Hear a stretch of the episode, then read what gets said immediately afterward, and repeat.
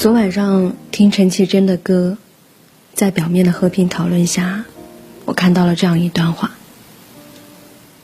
我只是你的众多消遣之一，不谈我，你也还有许多快乐的时刻，而那些都与我毫不相干了。在这些时刻里，我才不得不接受这一点：我从来都不是什么必需品。我。和一款游戏，几罐啤酒，你的任何一个朋友，都是差不多的一回事儿。其实这条评论不是最热门的，但却让我觉得是最伤感的。是啊，感情有的时候就是这么不讲道理。你在意的人未必会在意你，你喜欢的人也不一定同样喜欢你。而更为心酸的是啊，当你意识到这一点的时候，却还是放不下这个人和这段情，然后掩饰着自己满心满意的失落，在小心翼翼的维护和他之间的关系。我之前刷微博的时候，看到过一个姑娘在追一个男生的聊天记录，满屏的卑微和示好。女孩说。哎，我给你点了一杯你超爱的水果茶，你记得接外卖电话哦。另外，最近天冷，记得加衣。男孩回：“我不喜欢喝水果茶，而且我不喜欢你。”女孩继续回复说：“没事啊，我会努力让你喜欢上我的。”男孩接着说：“别努力了，努力没用。”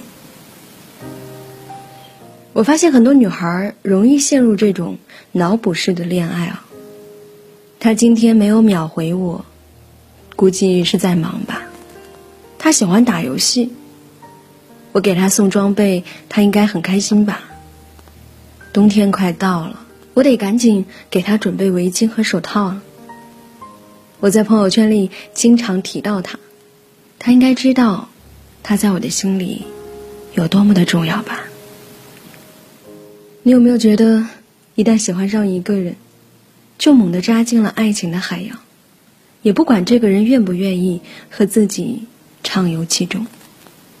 你沉浸在自己编织的梦境里，盲目付出，从来不考虑对方的实际需求，也拒绝承认他就是不爱你的这个事实。你总是觉得，只要努力去爱，去付出。最好把自己搞得面目全非，以至于无法不被注意，就能够得到对方同等的回应。好像只要自己一直喜欢下去，就能够盼到感动对方的那一天。殊不知，只是感动了你自己而已。其实哪有那么容易呀？卑微和示好。是无法赢得爱情的，这条道路本来就是不对的，所以你越努力，只会让彼此更尴尬。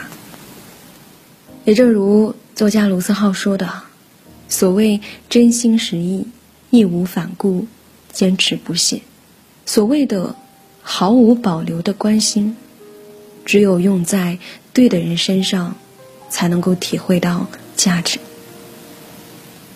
否则，它就是一无是处，还会令人厌恶。只有用在对的人身上，才能够是一种喜欢，是一种坚持，是一种感觉。否则，就只能够是徒增困扰。你要明白，爱的形成逻辑是相互吸引，是欣赏。好奇和美妙幻想，是这些正面的，是这些让人兴奋的情绪。他若对你连基础的好感都没有，回你的消息多一句话就感到煎熬，怎么可能发展出纯粹的爱情呢？真正喜欢你的人，永远欣赏的是你骄傲的样子。而不是你卑微和讨好的样子。当你觉得靠近一个人很难的时候，你就应该明白，他的心是对你上了锁的，他的世界也并不欢迎你的靠近。所以别傻了，他呀是真的不喜欢你。虽然很心酸，但在得知爱不可能降临的时候，你也努力让自己退场的体面一点吧。人生在世啊，还是要留几分清醒的。自我感动式的爱情，有时入戏太深，到头来。伤害的还是自己。不知怎的，我突然想起了之前看《城南旧事》，里面有一个章节是关于婚姻故事的。林海音说，这些故事大多是以现实的原型创作的。我记得其中有一个故事是关于怡姐的，她是一个清新脱俗的女画家。却嫁给了一个有肺病的男子。男方的家人安排这场婚事，原本只是为了冲喜。在结婚之前，怡姐也知道丈夫生病的事，却依然愿意等他好起来。可惜，婚姻一个月之后，丈夫就去世了。而这短短的一个月的婚姻，竟让人是女儿身的怡姐。痴痴守了一辈子，她原本可以拥有一段更为长久的感情，一个更为健康的婚姻，甚至是一个更加美满的人生。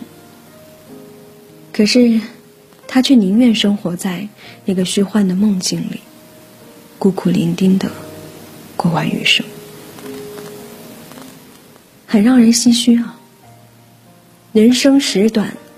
没必要给自己加戏，尤其是一些苦情戏。